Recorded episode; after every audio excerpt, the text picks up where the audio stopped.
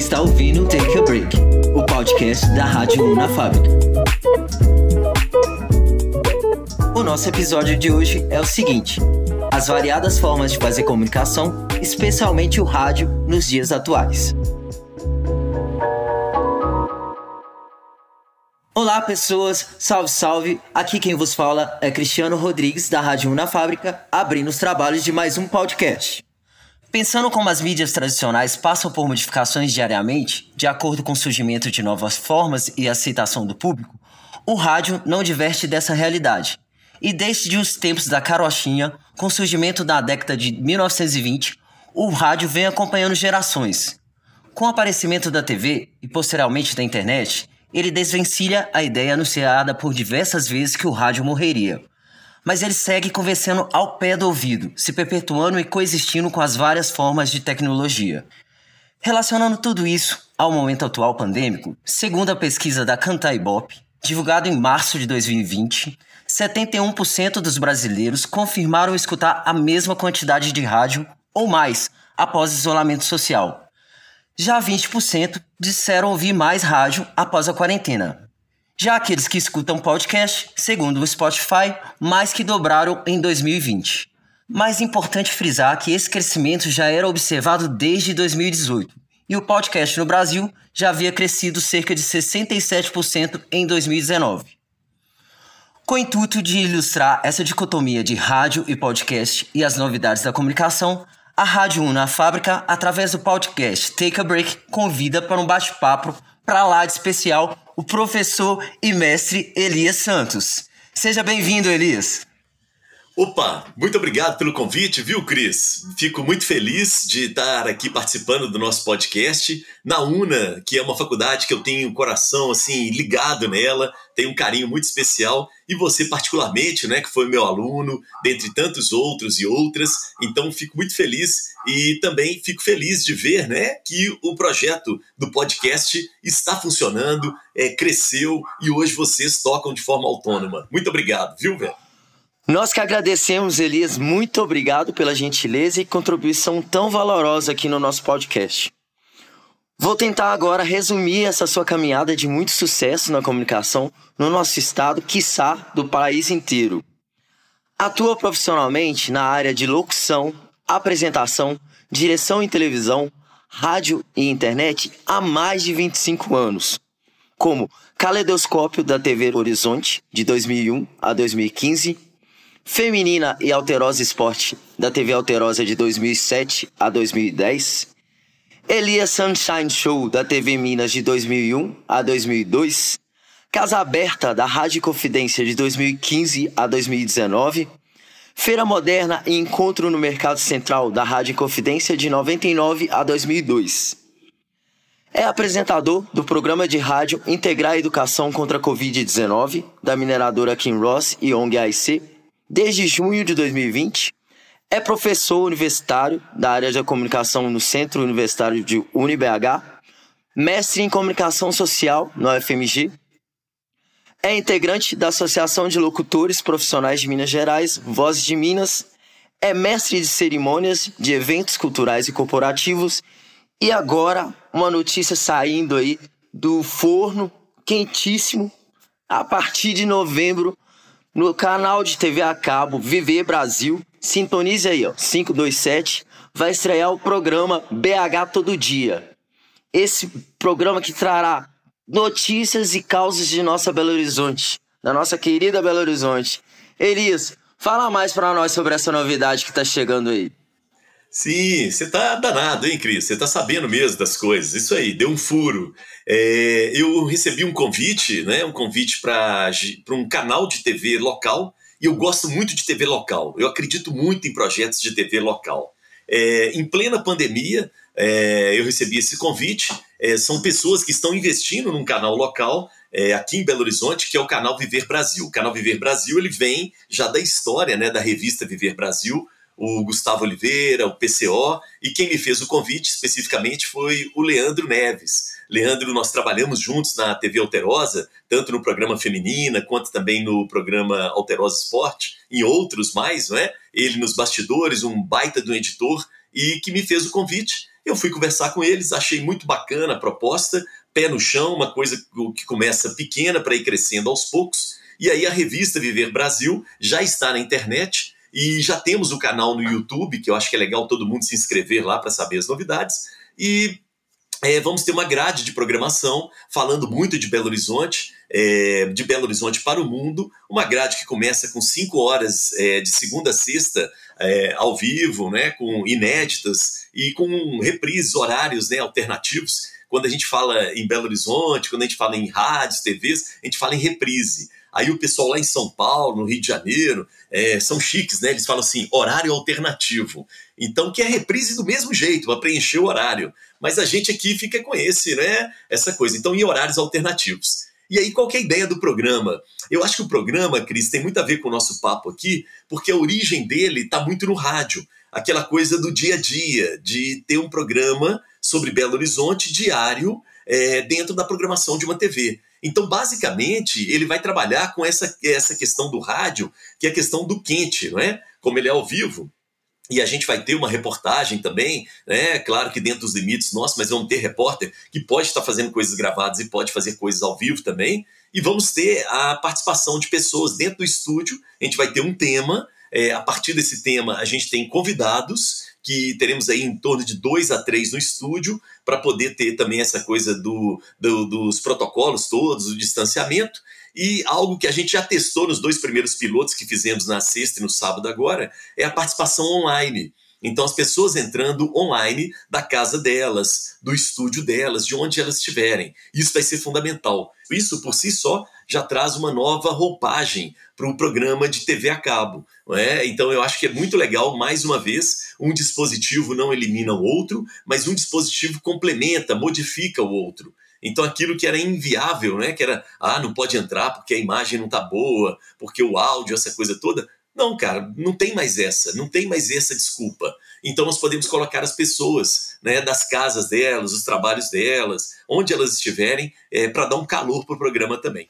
Show de bola, Elias. O tempo não para, né? E mais um exemplo aí de uma novidade aí saindo do forno. Acredito que todo mundo que tá ligadinho aí na Rádio Una vai ficar aí grudadinho agora na, no novo canal que tá chegando para ficar.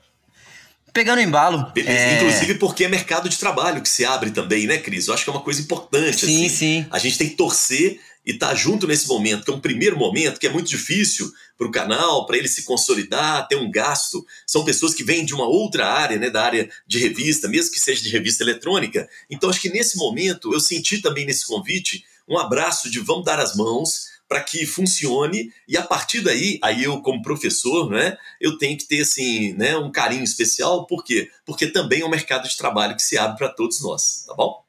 Show de bola, Elias. Pegando um gancho aí, isso aqui é muito especial para todo mundo que está ouvindo.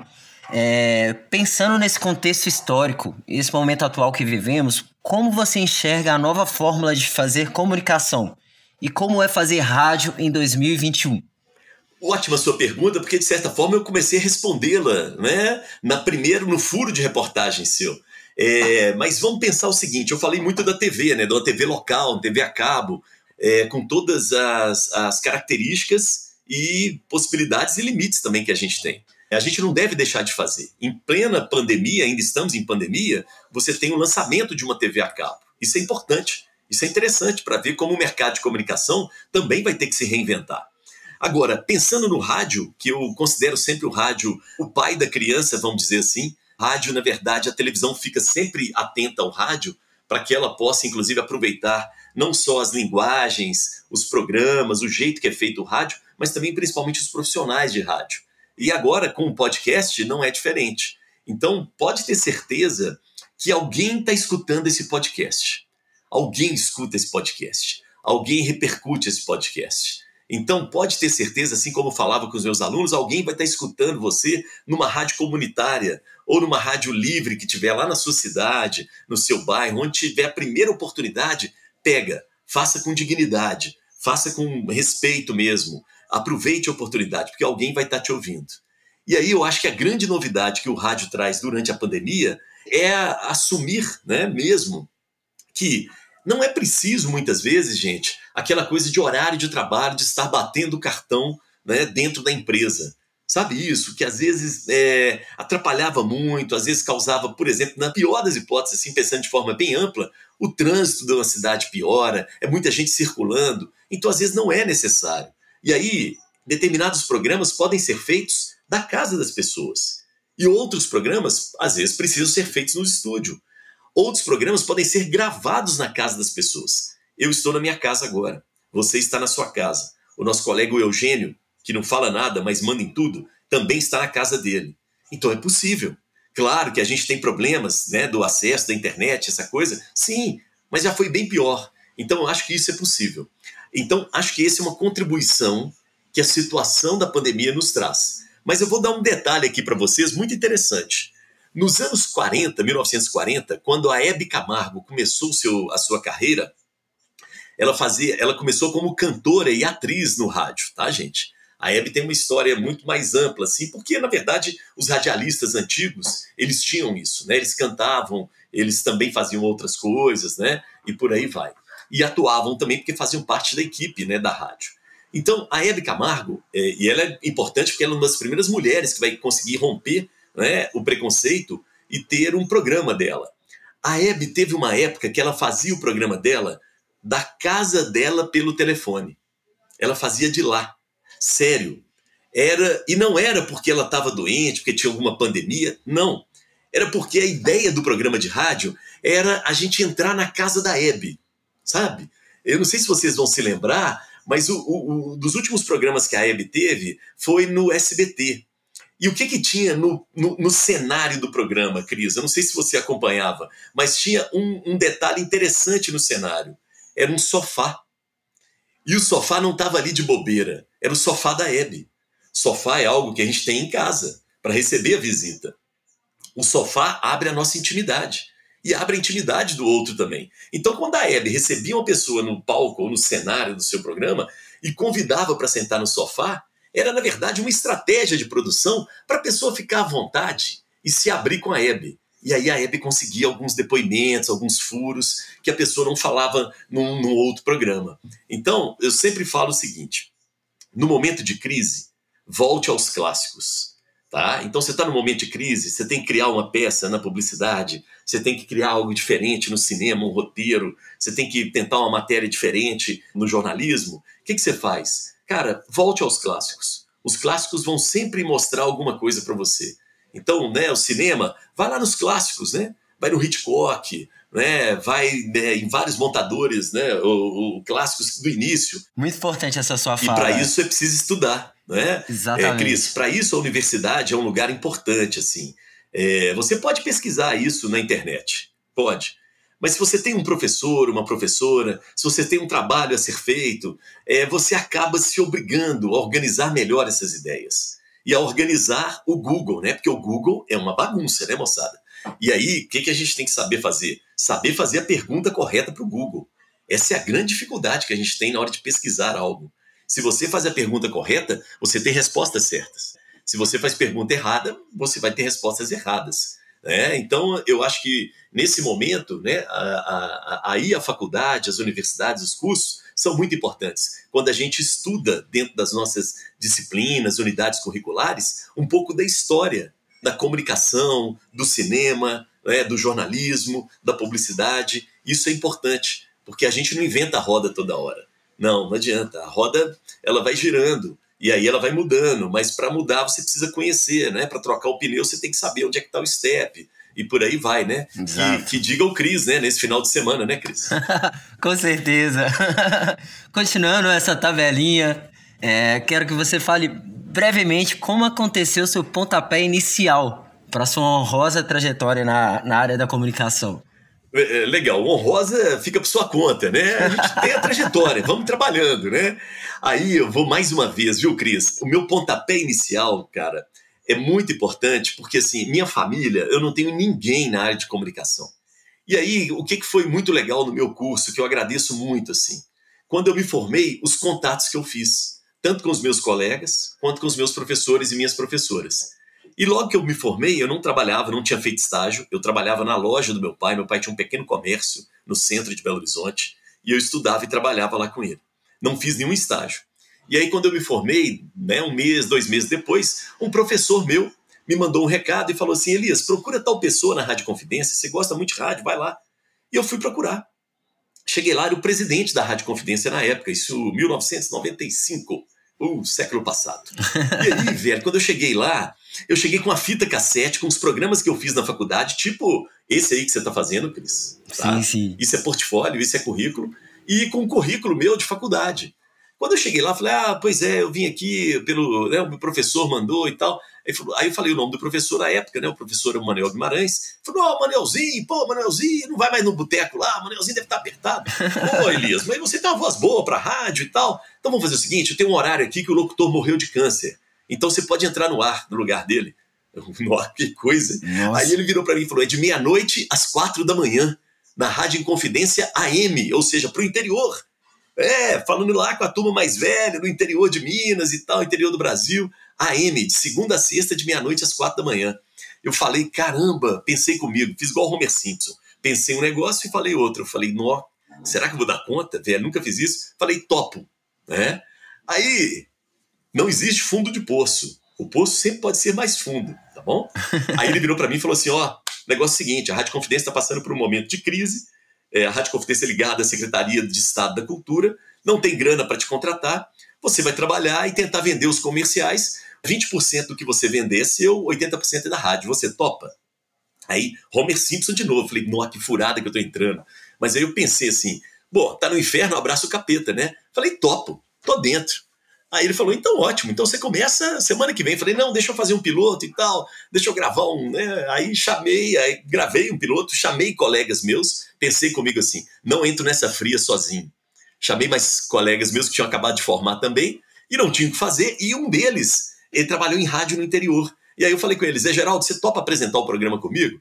Ele falou, topo. Eu falei, de meia-noite às quatro da manhã? Ele falou, topo. Falei, não tem grana, Zé, você topa? Ele falou, topo. Eu falei, caracas, velho, então vambora. Vambora. E aí começou um programa de meia-noite às quatro da manhã, é, chamava Acordados da Noite. A vinheta do programa era assim: está entrando no ar o programa Acordados da Noite.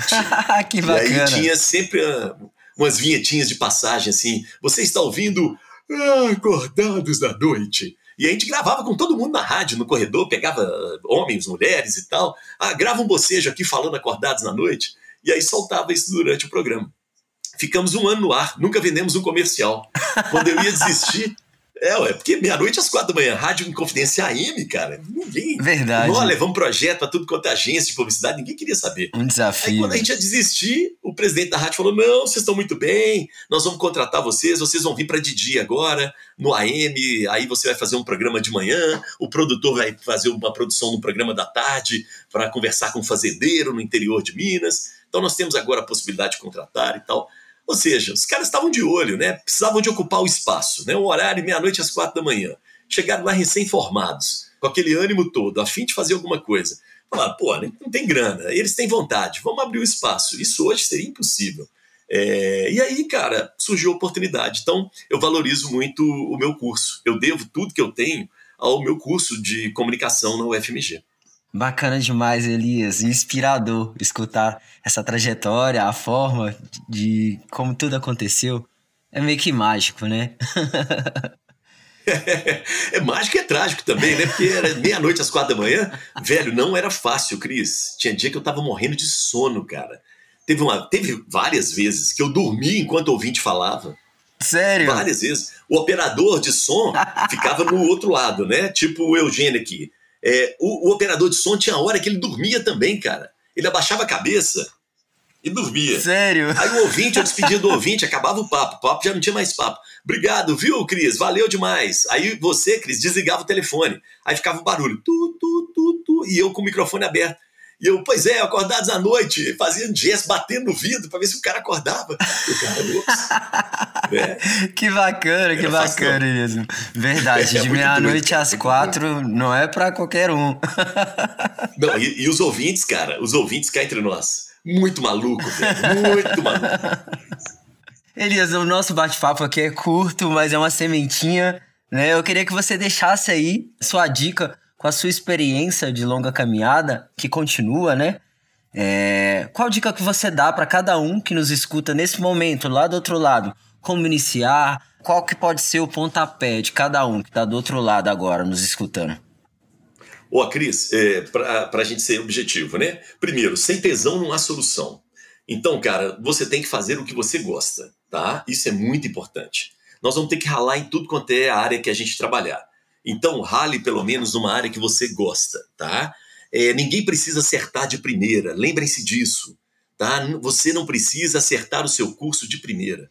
Às vezes nós, como pai, como mães, ficamos muito ansiosos, mas a gente precisa dar essa tranquilidade para vocês. Vivemos num momento de pandemia, isso não é justificativa para você parar de estudar. O estudo é a única coisa que você vai ter na sua vida que ninguém vai te tomar, o seu diploma. Então aproveite essa oportunidade. E mesmo que seja à distância, o ensino nunca mais será o mesmo. O ensino à distância tem problemas? Tem. Mas ele aponta para um novo momento e, inclusive, o mercado de trabalho será muito à distância. Eu já estou vivendo isso. Então, aproveitem isso, as aulas online, para se adaptarem ao novo mercado de trabalho. E, por último, não tenham medo de fazer um trabalho é, voluntário, às vezes, um trabalho para ajudar o país, para ajudar a cidade. Isso é muito bacana. A área da comunicação pode fazer várias coisas para melhorar a vida das pessoas. Eu gosto muito disso. Você pode fazer isso em projetos de extensão, você pode fazer isso aqui, por exemplo, na Rádio Una, você pode propor projetos, programas, participe, aproveitem. Você tem um número mágico, que é o seu número de matrícula.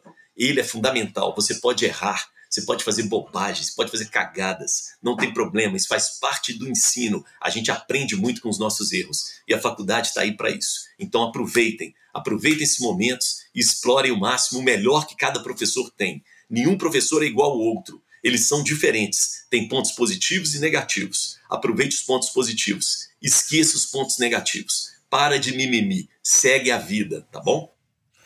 Pegando o gancho aí, muito interessante o que você disse, Elias. Eu desconheço qualquer pessoa que andou para trás estudando. Na real, que estudar sempre impulsiona para frente. Conhecimento nunca é demais. Chegamos assim ao final de mais um episódio. Gostaria de agradecer demais da conta a participação de Elias, Elias Sunshine, que agrega demais a construção de nosso podcast e na vida de cada um de nós, ouvintes, escutantes e alunos. E eu que agradeço, parabéns Cris, parabéns Eugênio, parabéns à fábrica, que é o, o, conjunto de laboratórios da economia criativa da nossa UNA. Muito feliz com todos lá. Um beijo, um abraço para cada um dos líderes, estagiários, técnicos. Muita saudade, mas tenho certeza que a semente está muito bem plantada e que vocês vão seguir, tá bom? Muito obrigado mesmo. E só para terminar, hoje eu dou aula para pessoas com 65 anos para mais, pessoas que voltaram a estudar na universidade. Olha que barato. Né? Então não param de estudar. Então é maravilhoso, tá? Não parem de estudar, nunca. Valeu demais. Beijo para quem é de beijo, abraço para quem é de abraço e eu, ó, sobrei. Valeu, valeu, Elias. Seguimos juntos. Deixo aqui o convite para continuar agarradinho na nossa rádio na fábrica. Galera, muito obrigado. Até a próxima. Valeu. Tchau, tchau.